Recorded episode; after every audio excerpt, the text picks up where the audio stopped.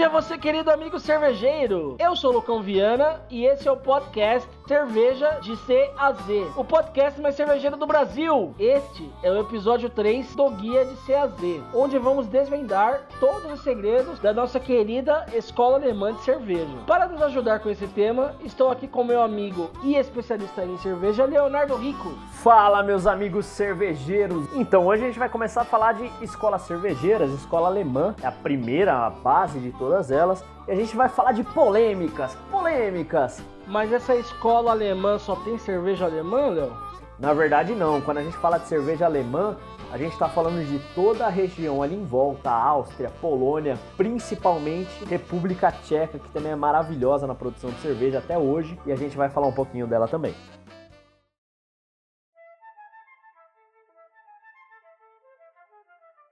Você imagina lá nos anos 1500, a comunicação devia ser um pouquinho complicada, né? Então, se eu tô fazendo cerveja aqui na Alemanha, para eu falar com o cara que tá fazendo cerveja ali na Inglaterra, deve ser um pouco difícil. Quando a gente fala de 1516, a lei de pureza da Baviera, eles determinam que a cerveja só pode ser feita de água, cevada e lúpulo. E os cervejeiros alemães se especializaram, os caras fazem cervejas de vários tipos diferentes, usando apenas três ingredientes. Como eles conseguiam variar isso? Diferença no malte, diferença no lúpulo, faziam várias cervejas diferentes com aromas diferentes diferentes, sabores diferentes, usando apenas esses ingredientes. Ou seja, a escola alemã se especializou. Então, a grande maioria das cervejas da escola alemã são do estilo lager, devido à lei do Duque Albrecht V, que fez as cervejas serem produzidas e maturadas no frio, e seguem a lei da pureza com água, malte lúpulo.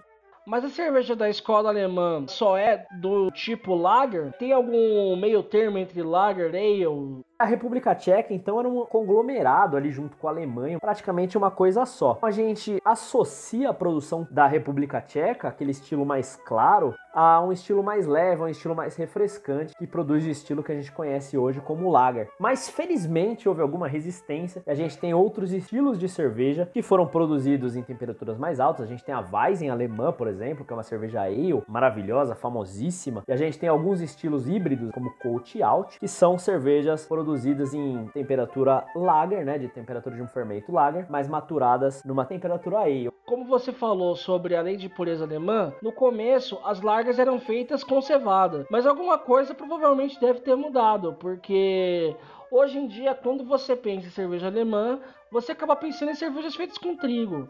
Quando a lei de pureza foi desenvolvida, cevada era obrigatória, somente se podia produzir cerveja com cevada devido à escassez do trigo na produção de alimentos como o pão. Lá em 1800 e pouco isso mudou. A palavra cevada foi substituída por malte, ou seja, o trigo também pode ser malte. O que é o malte? O malte é um grão que recebeu um pouco de água, recebeu uma hidratação e germinou. Trigo, cevada fazem isso, eles germinam, diferente de milho, de arroz, que não acontece nada quando a gente hidrata eles. Muito bem. Agora pulando para a parte prática. Você acabou falando no episódio sobre cerveja Pilsen. Eu imagino que deva ser a cerveja mais clássica da escola alemã. Lá na República Tcheca se começa a produzir isso em 1800 e pouquinho, um estilo mais leve, mais refrescante, com uma cerveja mais clara. Em que cidade, meu amigo Lucas? Cidade de Pilsen, e a gente conhece até hoje essa cerveja como Pilsen, uma cerveja clara, uma cerveja gostosa, então a cerveja Pilsen foi o momento que muda a história cervejeira. Todo mundo começou bebendo uma cerveja está lá escrito no rótulo cerveja Pilsen. Acredito que você, meu amigo cervejeiro que está ouvindo esse podcast, começou bebendo aquela cerveja amarelinha, clarinha. Qual a diferença daquela cerveja que surgiu na República Tcheca para a cerveja que a gente bebe hoje em dia? Aquela cerveja original era um pouquinho mais amarga, talvez um pouquinho mais escura pela presença total de malte, diferente das cervejas que a gente se acostumou a beber aqui no Brasil. Vou dar uma dica aqui, se você quer experimentar uma cerveja dessas que surgiu naquele tempo, experimente uma Pilsner Urkel, experimente uma Kitcheckver, vai ser um pouquinho diferente do que a gente está acostumado, mas é a tal da Pilsner original, uma cerveja Pilsen um pouquinho mais lupulada do que a gente está acostumado. Então, o um exemplo clássico da cerveja Pilsen da escola alemã é justamente a Pilsner Urquell, não é? A Pilsner Urquell foi a primeira cervejaria que produziu o estilo Pilsner e continua exatamente com a mesma receita. Então você imagina os alemães, que eram os melhores cervejeiros do mundo, vendo uma cerveja da República Tcheca dominar o mundo. Foram e tentaram reproduzir exatamente a mesma receita naquele mesmo período, 1800 e pouquinho. Só que os ingredientes eram outros, era um fator regional. O malte da Alemanha era diferente do malte da República Tcheca. O lúpulo era diferente. Então produziram uma cerveja parecida, só que com uma característica de malte muito mais forte. Era a cerveja Helles. Na Alemanha chamam de Hells, né? Para você que quer experimentar uma Helles original, toma Hofbrau. Hofbrau é uma cerveja que chega no Brasil com facilidade, não é uma das mais caras e você encontra facilmente. Então, aquela lata de cerveja circular que a gente toma em litros quando a gente vai no boteco, ela é uma Pilsen ou ela é uma Helles?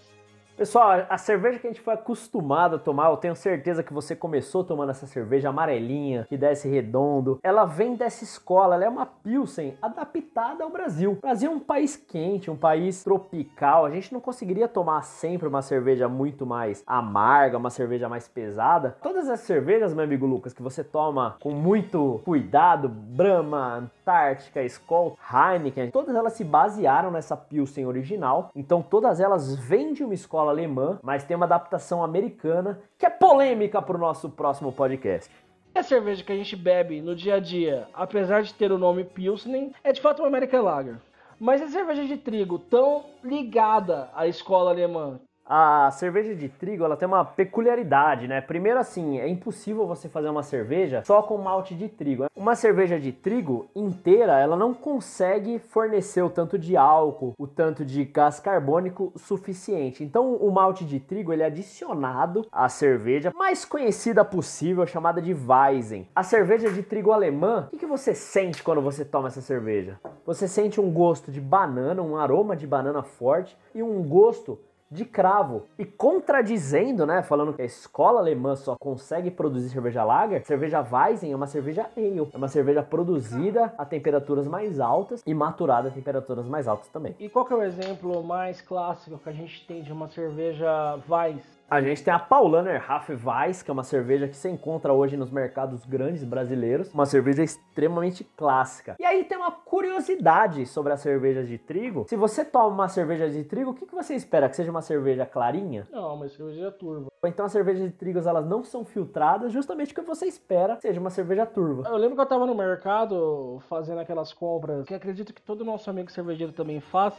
e tinha um estilo lá que chamava Weissbock. Esse estilo Weissbock é uma Weiss? Qual é a diferença do estilo Weiss do estilo Weissbock?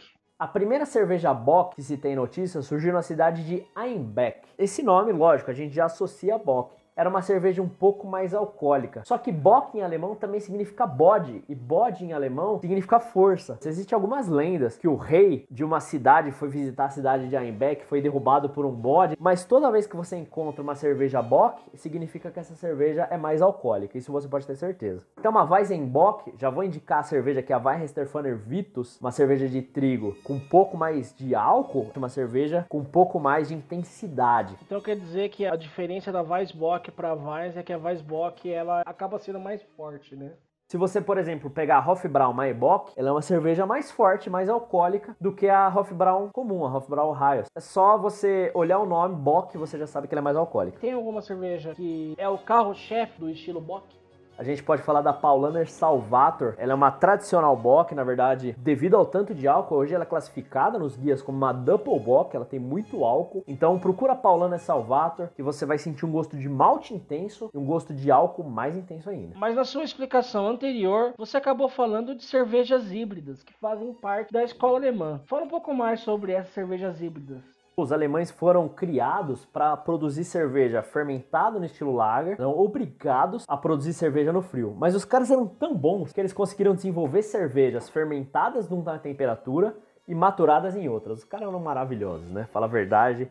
Os alemães sabem tudo e mais um pouco de cerveja. E existe uma rivalidade histórica na cerveja alemã. As cervejas Coach e Alt. Felizmente a gente não está falando de coach ou psicólogo, mas a gente está falando da cerveja Coach, o nome já associa, de Colônia, e a cerveja Alt vem de Düsseldorf. As duas são as cervejas híbridas mais famosas da Alemanha. Qual é a diferença principal entre elas? O malte da Coach é uma cerveja mais clara, então a Coach é uma cerveja amarelinha, próxima à Pilsen que a gente está acostumado a tomar, E a Alt é uma cerveja mais âmbar, né? Uma cerveja com usa maltes caramelos. E é uma rivalidade muito grande entre as duas. Se você for na cidade de Düsseldorf, você vê todo mundo falando mal da Colt. Se você for em Colônia, tá todo mundo falando mal da Alt. Todos os bares de Düsseldorf tem um quadro de um cavalo tomando um barril de cerveja Alt, uma cerveja escura, e a urina dele vira o quê? Uma Colt, aquela cerveja clara, pálida, né? Na verdade, as duas cervejas são maravilhosas. Eu recomendo a todos experimentar. Se você gosta mais de cerveja escura, provavelmente você vai preferir a Alt. Se você gosta mais de cerveja clara, provavelmente você vai preferir a Colt. E o tanto de aroma que essas cervejas te indicam é incrível. Essa relação entre ela ser fermentada numa temperatura e maturada em outra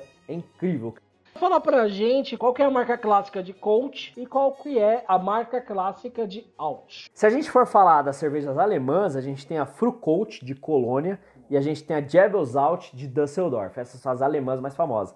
Agora voltando à nossa indicação brasileira, a Bamberg produz cervejas perfeitas de Alt e de Colt. Eu indico você, pelo valor inclusive, a tomar uma da Bamberg, tanto a Colt como a Alt, eles produzem as duas e você pode tomar e identificar perfeitamente qual a diferença entre uma e outra. Para você ver aí, nosso querido amigo cervejeiro, são as dicas do guia de C a Z. Tem algum outro estilo da escola alemã que a gente não falou ainda? Olha, meus amigos, agora tem um dos estilos mais polêmicos sobre cerveja, a tal da Rausch Beer aqui no Brasil. Uma pesquisa nossa aqui do Cerveja de CAZ, a cada 10 pessoas que tomam uma Rausch Beer, 6 detestam a primeira vez. Imagina você, meu amigo, uma cerveja defumada, salgada e com gosto de bacon. Essa é a Rausch Beer brasileira, ou a Rausch Beer produzida ali na região da Baviera. Lembrando que a Rausch Beer segue a lei de pureza alemã. Não tem nenhum tipo de bacon na cerveja, né? Nenhum tipo de cerveja ele é produzido somente com um tipo de malte. A gente tem o tipo de malte base e um tipo de malte especial. Isso vai ser falado no episódio sobre ingredientes. A cerveja Rausch Beer ela recebe um tipo de malte defumado. O malte passou por defumação, assim como as mortadela que você adora, como salame, assim como outros tipos de condimentos. E a cerveja ela carrega em si um gosto de bacon, um gosto de defumado e é uma cerveja salgada. É uma cerveja das mais difíceis de você se acostumar. Muita gente não gosta, mas depois que você se acostuma é uma cerveja maravilhosa. Lucas, eu vou te dar então um toque quando você for comprar uma cerveja Rausch Beer preste atenção nesse detalhe. A cerveja Rausch Beer é muito famosa da região da Baviera da Alemanha. Só que agora, meu amigo Lucas, se você viajar para a região da Baviera da Alemanha você for numa feira, no mercado comum e você falar essa cerveja é do local, provavelmente você não vai gostar dessa cerveja. Por quê? Eu sei que você não foi na Disney, mas meu amigo cervejeiro, talvez você já tenha ido na Disney e você comprou a cerveja amanteigada do Harry Potter. Será que era gostosa essa cerveja? É uma cerveja turística. Se você for na região da Baviera ou se você comprar uma cerveja da Baviera no Brasil, provavelmente você vai comprar a Schlenkerla, a Rausch Beer mais famosa do mundo. Talvez, meu amigo, você já tenha visto em algum mercado brasileiro ela tem um pergaminho na capa, ela é muito famosa. Só que eles fazem uma cerveja turística. É uma cerveja que tem gosto de defumado muito forte. Se você compra entre cinco amigos, você divide um gole e você fala, não vou mais tomar essa cerveja. Então, uma cerveja diferente do que uma Beer original. Meus amigos cervejeiros, eu indico a vocês tomar a brasileira Bamberg novamente, que produz a Beer brasileira, a Bamberg Beer, que já foi eleita como a segunda melhor, ganhou medalha de prata. Uma dica, compra cerveja cerveja, divide ali entre três, quatro amigos. Talvez um, dois de vocês goste e vocês vão aproveitar e comprar sempre esse estilo. Mas além da House Beer, a gente ainda tem os estilos Viena e Dunkel, não é, Léo?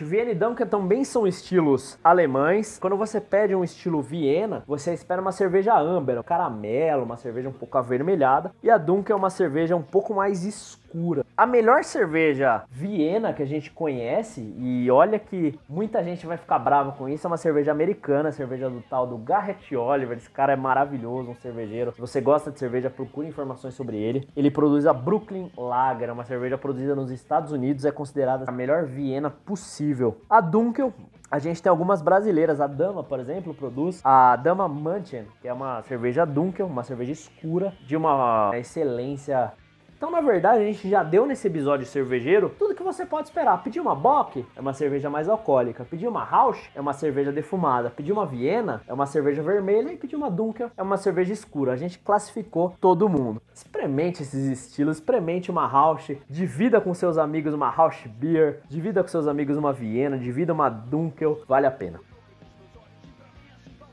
Pessoal, então é o seguinte, cerveja de CAZ vem para quebrar todos esses paradigmas. Primeiro, a gente não vai falar qual estilo é certo, qual estilo é errado. Você quer tomar aquela cervejinha, aquele litrão no bar com seus amigos depois do trabalho? Você tá certíssimo. Mas a gente vai te mostrar que existem vários estilos que cerveja não tem só aquela cor clarinha. Existem vários estilos de cerveja que você pode conhecer e a gente vai te ajudar. Você vai participar desse nosso bate-papo e você vai ser muito feliz com a gente.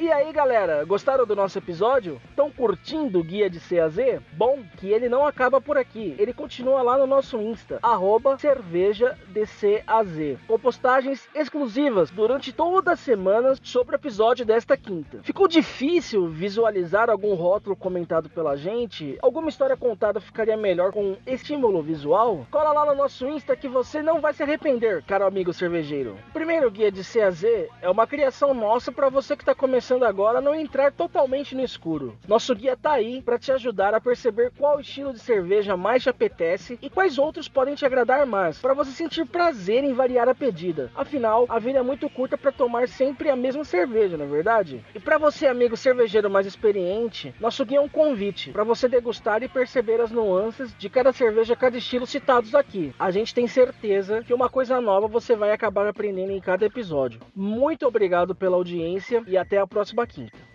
Pessoal, então acompanha nosso guia cervejeiro. A gente vai trocando essa ideia divertida, bacana e você vai se inteirando. Curte lá nossa página no Instagram, Cerveja de CAZ. Manda sua dica, manda sua sugestão, faz aquela pergunta que você sempre quis saber sobre cerveja e vamos tomar uma cerveja junto. Um brinde para todo mundo. Antes de encerrar esse episódio, eu queria fazer um agradecimento especial ao Felipe Augusto e sua noiva Mara que fizeram todo o design digital. Ou seja, curte o Cerveja de CAZ que vocês vão ver o logo maravilhoso que eles fizeram pra gente, muito melhor do que a gente tinha esperado.